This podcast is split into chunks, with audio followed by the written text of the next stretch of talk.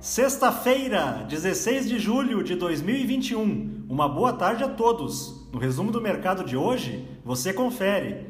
O Ibovespa terminou o dia em baixa de 1,18%, aos 125.960 pontos, em linha com o recuo dos principais índices acionários globais.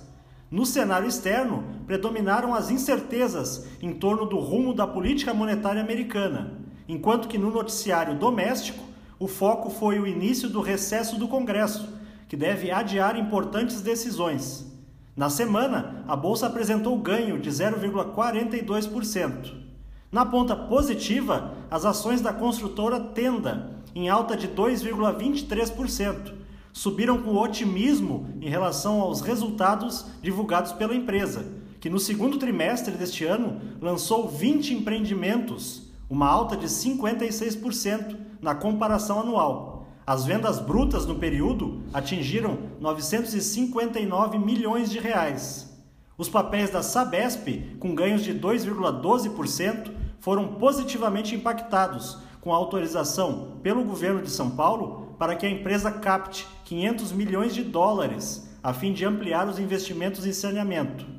Na ponta negativa, as ações da Suzano, em baixa de 1,73%, caíram em meio à notícia de que o mercado acredita que o preço da celulose tenha iniciado um ciclo de queda que deve perdurar até pelo menos o final de 2021. O dólar à vista, às 17 horas, estava cotado a R$ 5,11, estável em relação a ontem. Já no exterior, as bolsas asiáticas fecharam em baixa, repercutindo a reunião da autoridade monetária do Japão, que decidiu manter inalteradas as taxas básicas de juros e anunciou que reduziu sua projeção de crescimento do PIB do país para 3,8% no ano fiscal, em função das incertezas quanto à retomada das atividades produtivas.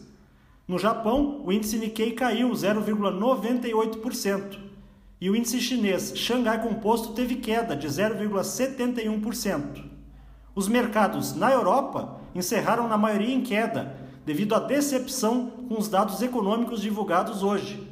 As exportações na zona do euro caíram 1,5% em maio, no quinto recuo mensal consecutivo.